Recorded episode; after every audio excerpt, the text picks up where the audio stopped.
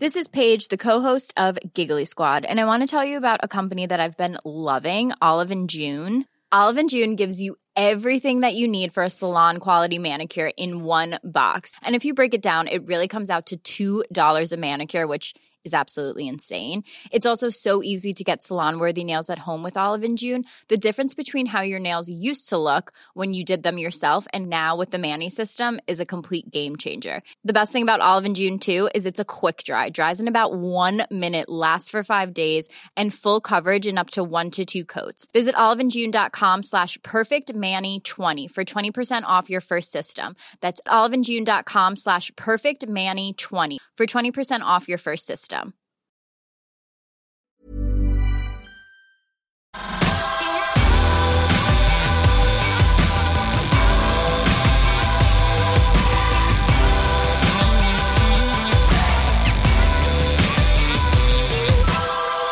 Bonjour à tous, on est ravis de vous retrouver pour ce nouveau podcast rugby. La bonne nouvelle, c'est qu'il y en aura plein à venir. L'idée, c'est de vous raconter des histoires, de vous livrer des témoignages, le tout avec l'expertise du service rugby de Canal+. La preuve, à mes côtés aujourd'hui, Eric Bail, le chef du service, Arthur Bourdeau également, journaliste rugby de, de Canal. Pour ce premier numéro, euh, on est à moins d'une semaine du, crunch France-Angleterre, du tournoi Destination. On va s'intéresser au tout nouveau capitaine du 15 de France.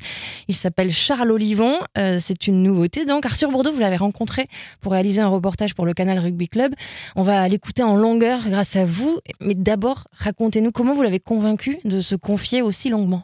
C'était assez simple. En fait, c'est une relation de confiance à instaurer avec euh, avec le joueur. C'est quelqu'un qui a été très demandé d'un coup, mais notre force c'est aussi de l'avoir euh, consulté un petit peu avant. C'est-à-dire que nos premiers contacts datent du mois de novembre. On voulait faire quelque chose avec lui avant, en fait, qu'il soit nommé capitaine.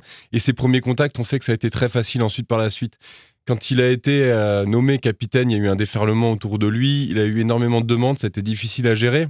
Il, il nous a confié qu'il avait dit non à beaucoup de gens, qu'il avait surtout euh, donné toutes ces demandes à gérer à d'autres. Et lui, on avait cette force-là d'avoir conversé avec lui depuis le départ. Et donc, d'avoir cet accès à lui un peu privilégié qui nous a permis aussi d'être accueillis par lui chez lui, à Toulon, dans son domicile, avec en fait pour seule consigne, pour, pour- pas une consigne, pour seule demande de ne pas parler forcément que de lui. Il a Mhm. tout de suite dit j'aimerais aussi parler de l'équipe de France, des autres. euh, c'est pas forcément quelque chose que j'aimerais qui soit que sur moi. Ouais. Et c'est aussi à, son image et, et ça place un petit peu le personnage. Bah, c'est vrai qu'on le suit depuis plusieurs mois. Euh, Pourquoi? Parce que parce qu'il a une histoire atypique. Euh, si vous ne le connaissez pas encore très bien, euh, Eric Ball, peut-être vous nous, pouvez nous le présenter en quelques mots, quelques lignes.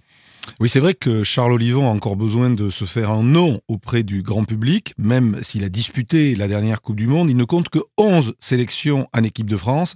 C'est trop peu pour avoir acquis, on va dire, une notoriété forte au-delà du cercle des grands amateurs de, de rugby. Mais ça va plus tarder maintenant, évidemment, qu'il se retrouve capitaine des Bleus. Charles Olivon a 26 ans. Il est basque, c'est très important pour, pour lui, et pour d'autres. Voilà, originaire de la petite ville de Saint-Pé-sur-Nivelle, lui il dit euh, Saint-Pé, qui est à une quinzaine de kilomètres de Bayonne. Alors il a curieusement échappé au radar des équipes de France chez les jeunes. Aujourd'hui, il porte les couleurs du rugby club toulonnais, où il joue au poste de troisième ligne, Mhm. beau gabarit, c'est logique à ce poste, 1m99, 108 kg, c'est quelqu'un qui en impose, et qui a donc été désigné capitaine du 15 de France, où il succède à Thierry Dussautoir, à Guillaume Guirado, c'est pas rien, Guillaume Guirado qui a occupé ce rôle ces dernières années, qui furent plutôt compliqués pour les, pour les Bleus.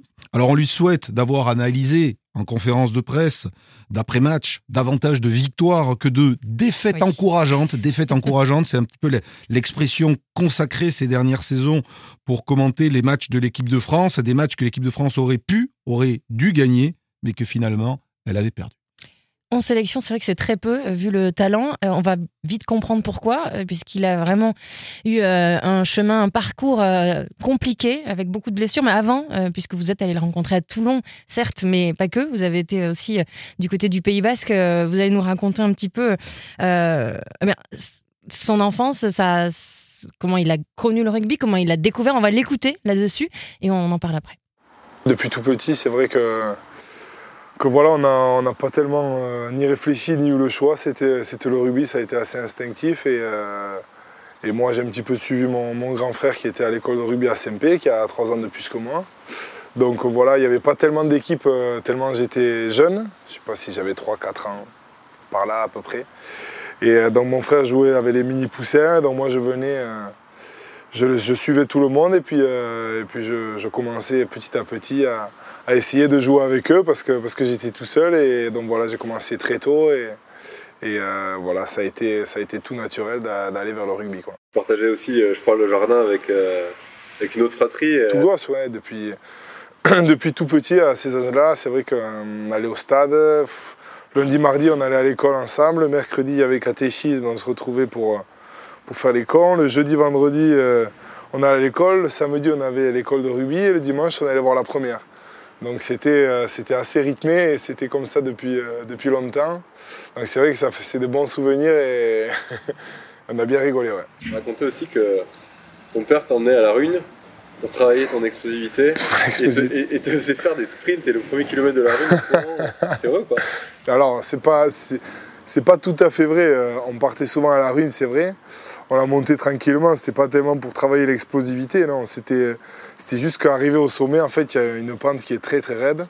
Et, euh, on était déjà bien fatigués, euh, que ce soit mon père ou mon frère. Et quand on voyait la, la dernière côte, il fallait qu'on finisse premier. C'était c'était pas possible autrement. Donc du coup, on s'énervait les uns, les uns en face des autres et donc on sprintait comme des ânes au possible pour, pour terminer en haut le premier aller manger l'omelette à la Benta qui était en haut. Quoi. Ton père était dans le rugby en fait, c'est ça Ouais, c'est vrai, bah, il a joué au, village. Après, euh, après avoir joué, il a, il a un petit peu entraîné et puis voilà, on était là. quoi. arrives vite à Bayonne en, ouais.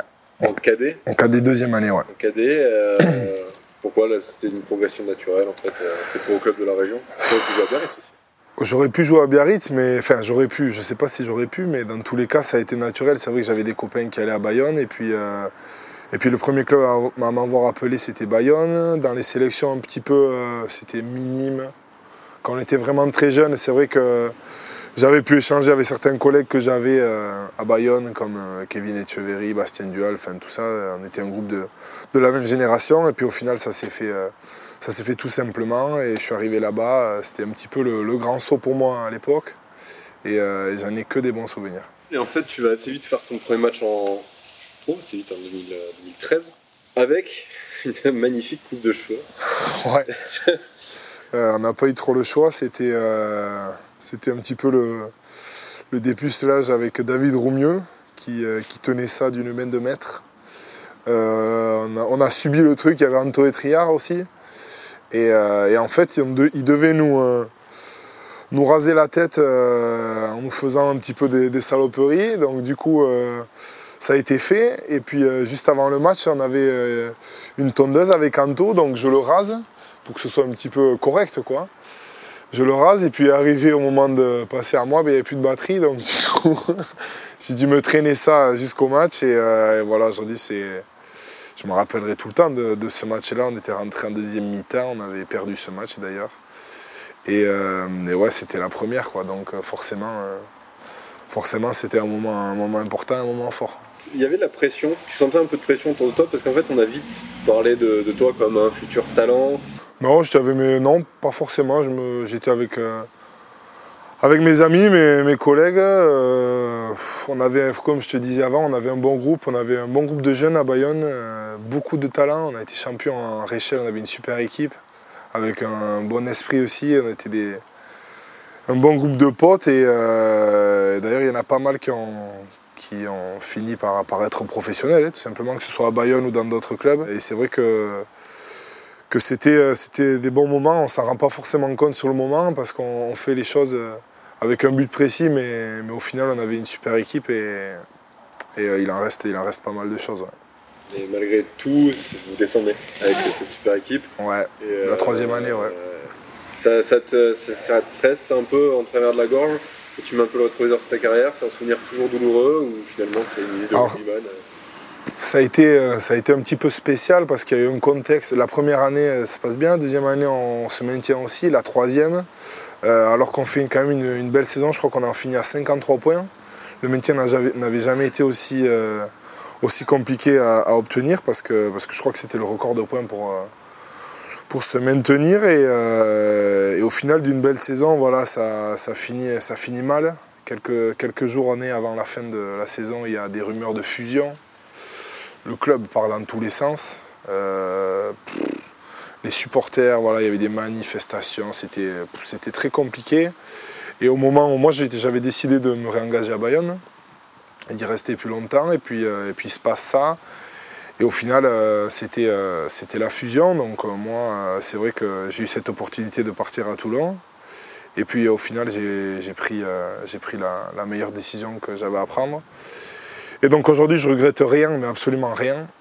Mais c'est vrai que c'est quand même, c'est pas un super souvenir de la manière dont ça s'est terminé. Je me rappelle encore euh, signé pour, euh, pour Toulon hein, et, quelques heures avant entendre que voilà que le club de Bayonne est mort, que le club de Biarritz est mort, que c'est la fusion. Enfin voilà, c'était un moment un petit peu particulier, pas super sympa, mais, mais à la fois c'est le début d'une super aventure à Toulon, donc euh, il y a les deux côtés quoi. Le début d'une super aventure à Toulon et avec les Bleus quelques mois plus tard, mais aussi le début d'un long chemin de croix. Alors avant de parler de cette de ces blessures. D'ailleurs, euh, on va revenir sur cette euh, enfance et ce, parcours au, Pays Basque, puisque vous êtes allé là-bas à la rencontre des gens qui l'ont très bien connu. Qu'est-ce qu'il représentait ou qu'est-ce qu'il représente encore d'ailleurs là-bas?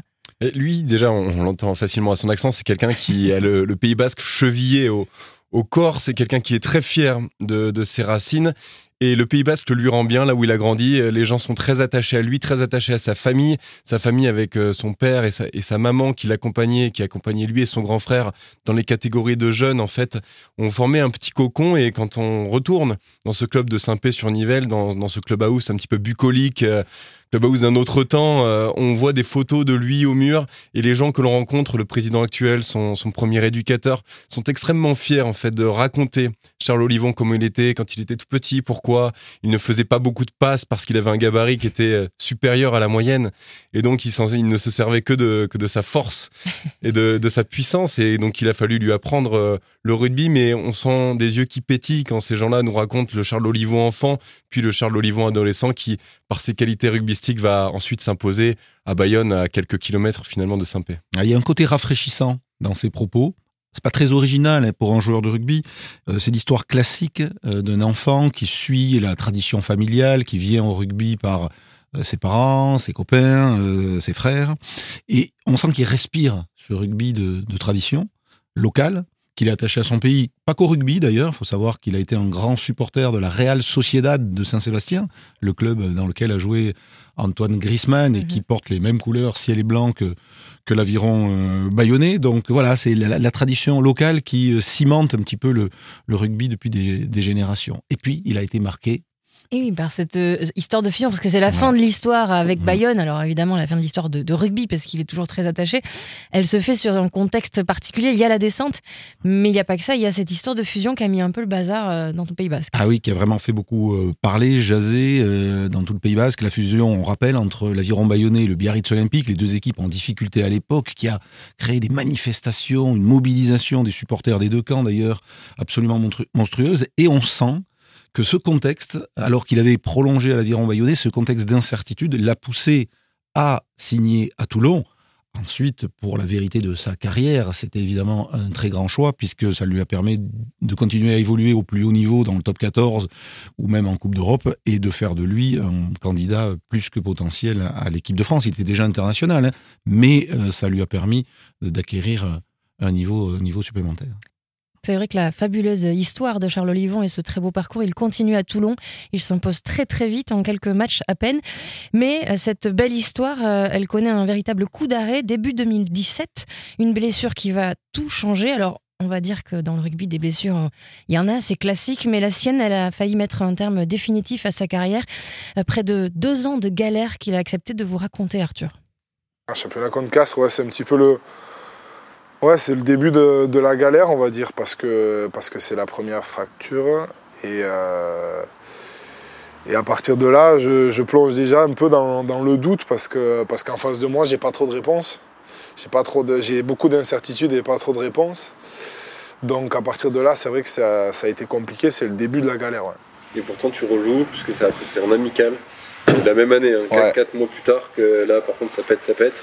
Et, euh, mais parce qu'on t'avait pas alerté, parce que tu savais pas ce que c'était. Ce, parce que je savais très bien ce que c'était au final. C'était assez simple. C'était une fracture euh, d'omoplate, mais, euh, mais vu la réaction un petit peu des, médecins et du corps médical, de, l'incertitude face à ce type de blessure, eh bien on, a, voilà, on a pris la décision de tester un retour sans opérer et laisser consolider naturellement. Sauf qu'au premier contact, ça a lâché, donc, donc après, ça a encore été plus, plus compliqué de, de, se dire que la solution sans opérer, elle n'était elle était pas possible, vu qu'au premier contact, ça a lâché.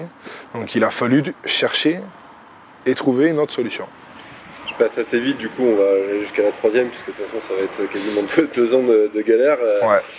Est-ce que, euh, en ces moments-là, toi, quand, tu le vis, tu te dis euh, c'est la malchance Pourquoi moi Pourquoi le sort s'acharne Ou euh, au contraire, tu vas regarder de l'avant parce que tu dis qu'il y a plus grave dans la vie. Et, euh, comment tu le vis?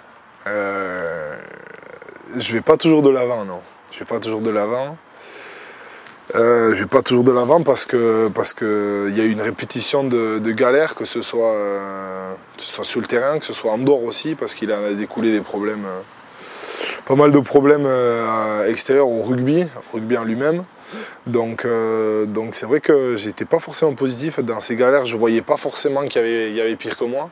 C'est pas facile de se dire de positiver quoi quand on a un problème qui nous touche. Mais ce qui est sûr, c'est que j'ai pas lâché. J'ai cherché, j'ai cherché, j'ai bataillé. J'ai pris des risques aussi. Hein. J'en suis bien conscient. J'avais pas le choix de les prendre ou pas. Mais parce que, parce que, parce que les opérations que, j'ai subies, elles auraient pu, elles auraient pu m'handicaper hein, sur le long terme. Donc euh, donc voilà, mais j'ai pris le risque et j'ai aucun regret forcément. Dans quoi on trouve du réconfort? Dans pas grand chose. Là, du réconfort euh, dans les gens qui. Euh, dans les gens qui vous lâchent pas, on dira. Voilà, c'est le seul, c'est le seul réconfort qu'on peut trouver. Dans les gens qui ne qui vous lâchent pas, que vous sentez qu'ils sont prêts à aller au bout avec vous, même si ça doit être encore plus grave que ça ne l'est déjà. Et euh, dans les gens qui, qui, euh, qui essayent de, vous donner un petit peu de réconfort et que vous sentez euh, présent. Quoi. Parce, que, parce que forcément, il y a eu beaucoup de, de, de, ménages autour de moi. ça n'a pas été facile. Mais comme je l'ai dit, j'ai pas tellement de colère, j'ai, j'ai, pas de rancœur ni rien, ni rien de, tout ça. Mais c'est vrai que le seul réconfort qu'on a, c'est dans les gens qui vous lâchent pas. Et il n'y en a pas beaucoup. Tu as cherché à en parler à d'autres sportifs peut-être, euh, ou d'autres hein, je sais pas. Qui est... Vincent Clair, j'en ai parlé un petit peu avec lui, euh, en plein cœur de, du problème. Vincent qui est quelqu'un de, génial et j'en ai pas beaucoup parlé avec lui, mais j'en ai parlé peu. Et ça m'a servi, euh, et ça m'a servi parce que parce qu'il a connu beaucoup de galères aussi, Vincent, et, et, il en est toujours revenu. Et il est revenu, il a réussi à battre le record d'essai. Enfin, c'est vrai que ça a été un petit peu un petit peu une source aussi de motivation pour moi. J'ai plein d'exemples de joueurs qui se sont blessés et qui sont revenus. Il y a François Trendu qui était au club pendant, pendant que je galérais. Il s'est blessé, il est revenu, il s'est blessé, il est revenu. Et voilà, il y a tellement d'exemples qu'on peut donner. Donc voilà, j'ai bien compris qu'il fallait s'inspirer de, de, tous ces mecs-là qui ont galéré. Et, et puis voilà, que ça allait finir par sourire. Tu dis tout à l'heure, j'ai cherché une solution, j'ai fini par trouver.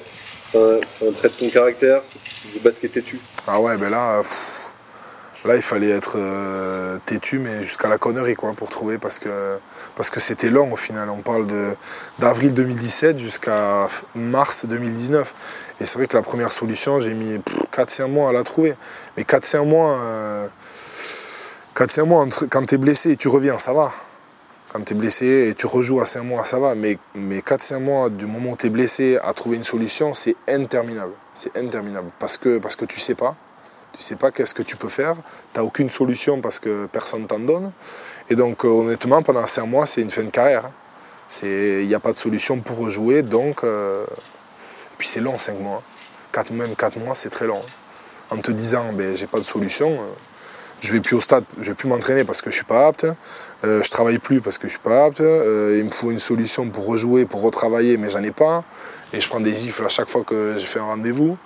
Donc ça c'était très long et très ingrat. C'est toi qui le trouve, le chirurgien qui finit par t'opérer, ou c'est lui qui en fait on entend parler de... Non, c'est moi qui le trouve, c'est moi qui le trouve. Tu, démarches le chirurgien Ouais, je démarche, on m'a un petit peu aidé euh, sur la ferme, mais c'est moi qui le trouve. Et ça t'aide en fait à peut-être ne pas déprimer, à avoir justement ça Ah, du moment où je le rencontre, c'est c'est un soulagement. C'est un soulagement parce que je passe de d'être tout seul, mais vraiment tout seul pour le coup, à, à un mec qui peut-être va me remettre sur pied. Donc même si euh, il peut pas m'opérer de suite parce qu'il y a tellement de choses à préparer pour l'opération qui est un petit peu complexe, que, que peu importe en fait, peu importe le temps que je dois mettre, euh, j'ai quelqu'un avec moi. Et ça, ça a été important. Te rappelles du, du coup du premier match que tu as rejoué? Oui, ah oui, je me rappelle. Je me rappelle bien même. C'était Montpellier, c'était à Mayol. Euh, Patrice m'avait un petit peu protégé. Et, euh, au final, j'ai réussi à rentrer dedans sans trop me poser de questions. Parce qu'il n'y avait pas trop d'attente autour de moi. Et ça m'a permis un petit peu de, de faire euh, mes, mes débuts, mes débuts du reste de la carrière, un petit peu sans, sans, trop, de pré- sans trop réfléchir, en étant un petit peu tranquille de mon côté, euh, sans faire trop de bruit, donc c'était cool. Euh, C'était de l'euphorie, quoi, parce que je suis tellement tombé bas que, qu'après, euh, quand vous regoutez à tout ça, c'est génial. C'est génial et on n'apprécie pas. On n'apprécie pas assez tous les, bons moments que c'est au quotidien parce que c'est notre travail, parce parce qu'il y a plein de choses autour, pour plein de raisons. Mais il faut prendre du plaisir parce que parce que ça va vite, quoi. Et puis ça peut s'arrêter à n'importe quel moment. Quelle force de caractère, on parle souvent de la force basque. C'est incroyable parce qu'on sent qu'il a quand même le sourire alors qu'il a vécu un cauchemar fou. Deux ans, c'est énorme dans une carrière de joueur. Euh, comment il, il vous raconte ça? Dans quel état il est quand il parle de tout ça? Mais on sent déjà que c'est quelqu'un qui a, qui a changé d'une part son approche du rugby, mais d'autre part sa philosophie en fait de vie générale par rapport à, à ce coup dur qui l'a qui l'a marqué. Il prend les choses, il le dit un peu à la fin un peu différemment. Il se rend compte de la chance qu'il a d'être sur un terrain de rugby, d'en profiter avec ses copains. C'est vrai que c'est des gens maintenant aujourd'hui qui parlent souvent de, de travail, et lui, il a complètement oublié cette notion-là de, de de travail parce que il a il est passé tout près de, de perdre sa passion. Et, et surtout, on oublie un petit peu vite que c'était un gamin qui avait 24 ans quand il se blesse la première fois. C'est très jeune. très jeune. Mhm. Il avait, euh, on lui, on lui, euh, on lui a annoncé une, une carrière magnifique. Il était déjà international. Il était dans les petits papiers du 15 de France. Euh, Il était en train de s'imposer à Toulon dans un effectif avec des douaniers Vermeulen, des Stéphane Armitage, des Fernandez Lobé. Il y avait une troisième ligne de rêve et lui, il était en train de faire son trou dans cet Mhm. effectif-là. Et d'un coup, tout s'arrête. Tout s'arrête, il se retrouve un petit peu seul et il dit, et il, euh, con- concède que en fait le plus dur c'était un petit peu la solitude, la solitude de la blessure, la solitude de l'homme blessé qui se retrouve sans personne autour de lui, qui ne peut plus aller au club, qui voit ses amis bah, s'éloigner un petit peu euh, au fur et à mesure que sa blessure dure. Et c'est ça qu'il a eu le plus de mal à vivre. Et c'est aussi ça qui a forgé son caractère. C'est quelqu'un qui est revenu de, bah, d'un peu nulle part. Il y a des joueurs qui reviennent jamais à cause de cette solitude, ça peut les, les, les enterrer. Et lui, c'est c'est assez fou ce qu'il dit d'ailleurs. T'es-tu jusqu'à la connerie, hein, ça, ça nous a fait sourire. Il est incroyable. Ouais. Elle, est, elle est forte cette interview. Mhm. Elle, est, elle est forte parce que on arrive à imaginer ce qu'il a vécu, même si son caractère euh, fait qu'il est pudique. Quand il dit je ne vais pas toujours de l'avant à ce moment-là, ça signifie qu'en fait il va vers l'arrière, qu'il Mhm. a perdu le moral, qu'il croit vraiment pendant ces cinq mois que sa carrière, qui était en train de prendre une tournure de niveau international, va vraiment s'arrêter. Donc 25 ans ce matin, seulement quand on entend parler de, de fin de carrière, qu'on ne trouve pas de chirurgien qui accepte de l'opérer, il en a vu beaucoup, les chirurgiens refusaient de l'opérer, il insiste, euh, il se relève, il se relance et il retrouve son niveau en club. Il l'est appelé ensuite, on va en parler, à, à la Coupe du Monde. Enfin, je veux dire, il a, a démontré une force de caractère exceptionnelle qui a probablement dû compter aussi dans le fait qu'aujourd'hui on en parle parce qu'il est le nouveau capitaine de l'équipe de France. Ah oui, le, chemin est fou et, et ma- magnifique. D'ailleurs, c'est une très belle histoire. Alors, on parle de ce retour en bleu.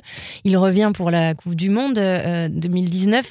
En tant que réserviste, on se dit tous, bon, il est là parce que c'est un peu un joueur courage, il va faire du bien à l'équipe, mais il va pas jouer. On n'arrive pas à se dire qu'il va jouer, s'imposer si vite. Eh bien, si. Eh bien, même ça, cette annonce de cette sélection euh, pour euh, le Japon, il vous l'a raconté. On retrouve le sourire là. J'avais zéro pression par rapport à ça parce que, parce que ça pouvait être que du positif. Au pire, j'étais pas pris et puis voilà, j'allais, continuer à, à me régaler comme je le faisais. Et puis au final, voilà, je, suis- je suis pris dans les réservistes. euh, Voilà, c'est une super nouvelle. Et puis euh, je me suis encore jeté là-dedans euh, sans, trop, sans trop de questions, avec beaucoup d'envie, quoi, tout simplement. L'annonce que de la liste que tu regardes tout seul chez toi, c'est que tu as envie d'être seul à ce moment-là ou c'est Ouais. le hasard? Non, c'est pas le hasard. C'est, euh, c'est que j'avais envie d'être seul, voilà, c'est tout. J'ai pas, pas envie d'en parler plus que ça, mais j'avais besoin d'être seul et c'était très bien comme ça. De passer de réserviste à évidemment euh, valider son ticket au Japon, c'est encore euh, dans ta carrière un peu accidentée, c'est encore un, nouvel événement où euh, finalement bah, tu n'es pas censé y être, puis tu y vas. Ouais, c'est vrai il y a eu beaucoup de choses, ça a été une préparation un petit peu, un petit peu compliquée, difficile, hein, et euh, ça nous a un petit peu testé euh, pour voir jusqu'où on pouvait aller. C'était euh, très enrichissant comme, comme expérience. On avait un bon groupe, voilà, c'est, la chose que j'ai envie de dire en premier. On avait un super groupe, et, moi je trouve que c'est tellement important d'avoir des mecs avec qui tu te régales, quoi, tout simplement au quotidien, et c'est ce qui a permis que je me sente bien, euh, je me sente bien là-dedans. Et puis, euh, et puis je suis content parce qu'au final, on a réussi à créer quelque chose. On n'a peut-être pas été euh, jusqu'au bout, mais, il, en est vraiment ressorti une équipe on a vraiment créé quelque chose. Et, voilà, et je retiens que ça au final, l'expérience qu'on a vécue ensemble. On n'a pas tout réussi, mais on a réussi quand même quelque chose. Euh, et, voilà, et notre parcours aussi de, devoir perdre le. Enfin, tout le monde nous annonçait perdant le premier match, on arrive à le prendre et au final on se qualifie. Enfin voilà, c'était des moments un peu particuliers et, et je retiendrai que ça, quoi. L'esprit qu'on avait entre nous et le groupe qu'on a créé. Et c'est facile à digérer. Euh, un sas de trois mois où tu es avec les mêmes mecs, où tu découvres des choses. Quatre mois et demi. Quatre mois et demi, je dis trois mois, c'est vrai que la préparation a commencé demain. Ouais, ouais. Et en fait, où tu, partages des choses qu'avec eux presque. Tu es en vase clos euh, avec des souvenirs incroyables. Après, il faut digérer, c'est dur. C'est dur, hein. je peux pas dire que c'est dur. C'est que du, que du, positif. Euh, c'était que des bons moments. Et puis après, euh, tu rentres à la maison et puis, et puis tu retrouves un autre groupe, d'autres joueurs. C'est vrai que tu as toujours un petit peu la tête avec avec les mecs avec qui tu as vécu jour et nuit pendant 4 mois et demi. Mais, mais voilà, j'avais aussi envie de, de, retrouver euh, le club, euh, les copains d'ici, euh, et, puis voilà, et puis après tu te remets dans le bain, et puis il y a des matchs tous les week-ends, et puis tu renchaînes, et puis voilà, le, le, quotidien est reparti, et puis, et puis voilà, et puis toujours autant de plaisir avec, avec Toulon. Beaucoup d'humilité, hein. on rappelle 8 matchs seulement après deux ans de galère, il est donc appelé dans les réservistes. Il est finalement du voyage pour le Japon. Il devient titulaire indiscutable. Comment il s'est imposé aussi vite? Oui, c'est une bonne question. C'est enfin, très fort en tout cas ce qu'il a réussi à faire. C'est vrai qu'en un si petit nombre de matchs, d'arriver, de passer à quelqu'un qui était perdu pour le rugby à un titulaire du 15 de France, faudrait poser la question en Coupe du Monde. faudrait poser la question à, Eric. Jacques ou Eric. Ce sont tout simplement ses qualités de, des qualités de joueur. Hein. Donc Olivon, c'est quoi? C'est d'abord un très bon joueur de rugby qualité technique au-dessus de la moyenne, dont certaines, son adresse notamment, viennent de sa pratique de la pelote basque lorsqu'il était jeune. Il n'est pas le seul dans ce cas-là, mais il s'en sert. Très bon manieur de ballon. Donc c'est quelqu'un qui euh, est parfaitement dans l'illustration du rugby français tel qu'on le rêve. Un mhm. bon joueur de ballon. Il sait attraper les ballons, il sait faire des passes, qualité technique. Et puis qualité physique, on a parlé de son gabarit, puissant, mobile, bon défenseur, bon plaqueur. Il est grand, il est aussi excellent en touche, parce qu'il ne faut pas oublier quelque chose. Pour être capitaine d'une équipe, il faut être indiscutable dans cette équipe. C'est-à-dire qu'il faut être assuré d'être titulaire. Et aujourd'hui, dans l'esprit de Fabien Galtier et de son staff, et ce fut le cas sur la fin de la Coupe du Monde aussi avec l'époque Jacques Brunel, Charles Olivon est un titulaire indiscutable de la troisième ligne de l'équipe de France. Et je pense qu'il y a aussi une, question d'état d'esprit. Quand on prend euh, Charles Olivon dans la liste, au départ la liste élargie, puisqu'il n'est que réserviste hein, dans, la, dans la première liste de Jacques Brunel, on se dit aussi qu'on emmène quelqu'un qui, est mort de faim, qui a un état d'esprit très particulier par rapport à d'autres, puisque comme il ne revient de nulle part et puis qu'il s'attendait pas forcément à être là, il va peut-être emmener avec lui un groupe euh, par, par un état d'esprit très particulier, ce qu'on a pu un petit peu euh, percevoir dans, ses propos. Et je pense que ça, ça peut être important pour un sélectionneur et pour un groupe d'avoir quelqu'un comme ça, et il a amené ça avec lui au Japon.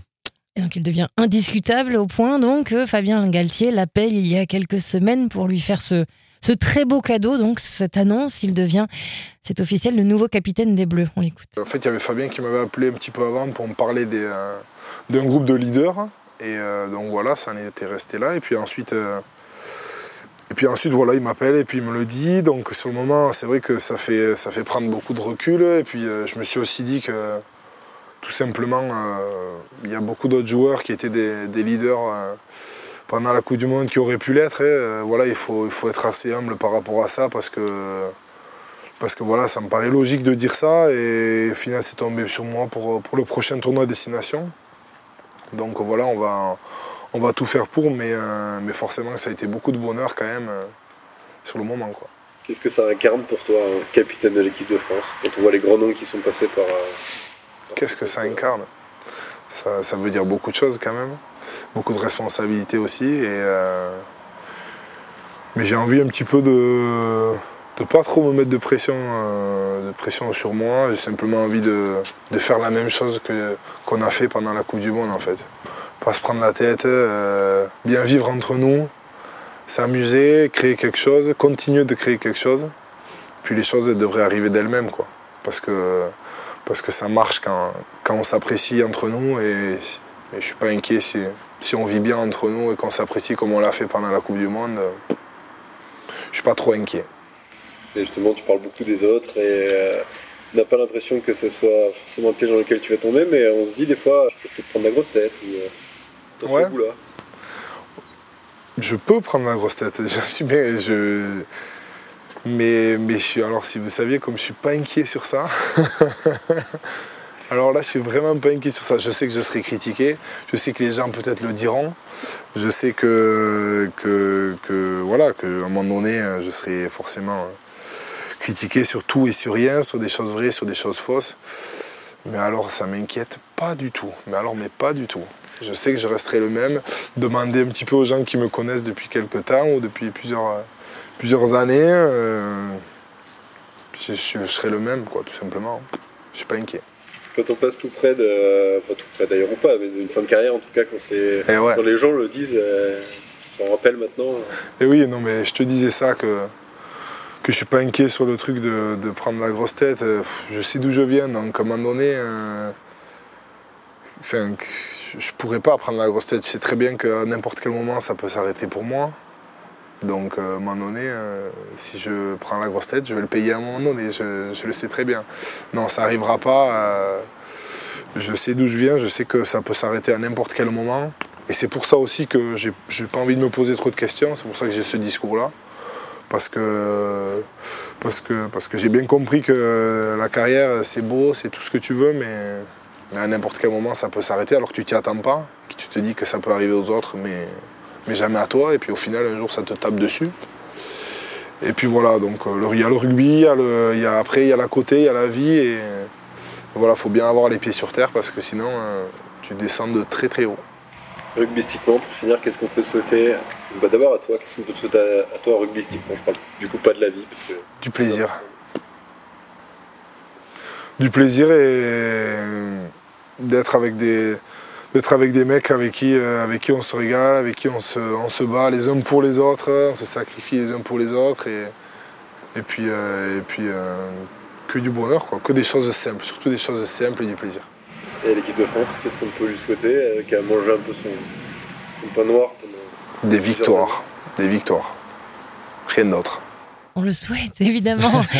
Thierry Dussautoir, notre nouveau consultant sur le canal Rugby Club, était dithyrambique. Alors lui qui est le record, le recordman de, de, capitaine en équipe de France, dithyrambique sur Charles Olivon. Est-ce que ça va en faire un, bon capitaine? En tout cas, Charles Olivon, capitaine du 15 de France, on va dire que c'est le premier choix fort du nouveau sélectionneur Fabien Galtier. Donc il occupe ce poste de troisième ligne comme Thierry Dussautoir, qui convient très bien à un rôle de capitaine. Il est mieux placé qu'un pilier qu'un talonneur comme l'était Guirado, qui a quand même été évidemment un capitaine remarquable, ou un deuxième ligne comme a pu l'être Fabien Pelouse, sont des, joueurs qui ont euh, la tête dans le combat, un peu parfois le, nez au, ras du gazon. Le troisième ligne, lui, c'est plus en lien entre avant et trois quarts, donc c'est un poste. Et puis après, c'est l'homme. L'homme, c'est un basque, on l'a vu, un homme de, de peu de mots, qui parle peu, mais qui parle pas pour, pour rien dire, caractère bien trempé. Et puis, moi, je trouve qu'il a du, du charisme, parce qu'il faut du charisme pour cette tâche de, chapitain, charisme qu'il va exercer auprès de ses partenaires, et aussi, c'est important, parce que l'équipe de France en a besoin, charisme qu'il va pouvoir exercer vers l'extérieur, vers les supporters, et évidemment aussi euh, vers les médias. Alors, euh, il, a beaucoup parlé évidemment à votre micro, Arthur. Est-ce que euh, ce rôle de capitaine, vu qu'il est très humble, on l'aura compris, il a du mal à en parler encore? Oui, il, il aime pas beaucoup se mettre sur le devant de, la scène et J'allais dire, c'est quelqu'un de très attachant, bon, par son histoire, mais aussi par, euh, par cette réserve, par cette humilité, par cette simplicité, en fait, qui, qu'il incarne. Charles Olivon, euh, c'est, pas quelqu'un qui aime parler de lui, c'est pas quelqu'un qui aime les, les, micros paradoxalement et les caméras, même si en ce moment il en voit beaucoup, mais de par, de par sa nouvelle fonction. mais c'est pas quelqu'un qui aime beaucoup ça. Il se prête au jeu, mais euh, lui, il aime être avec ses copains en fait, comme à Saint-Pé, comme à Saint-Pé, comme comme il a pu l'être à, à 5 ans. Il, on sent qu'il aime euh, ça aussi en équipe de France, qu'il aimerait retrouver un esprit club, un esprit groupe de potes, et, euh, et c'est quelque chose qu'il peut amener à cette équipe de France de par euh, son caractère. Et d'une certaine manière, il ressemble en ça aux deux derniers, pour ne citer que Thierry Dussautoir et Guillaume Guerrado, qui étaient aussi des hommes et des joueurs réservés, ne se mettant pas en avant. Et ma foi, c'est aussi sans doute l'une des qualités d'un capitaine. On est euh, Ravi d'avoir pu l'entendre en longueur, en tout cas Charles Olivon, le nouveau capitaine des Bleus. On espère que ça vous a plu. C'était le premier podcast rugby. Il y en aura d'autres. On est ravis de pouvoir partager ça avec vous, des belles histoires, des témoignages. Euh, ce sera toujours disponible sur toutes les plateformes euh, de podcast et sur MyCanal. On vous souhaite déjà, on remercie Arthur Bourdeau de nous avoir ramené ce témoignage. Merci euh, Eric pour cet éclairage et on vous souhaite une bonne fin de journée.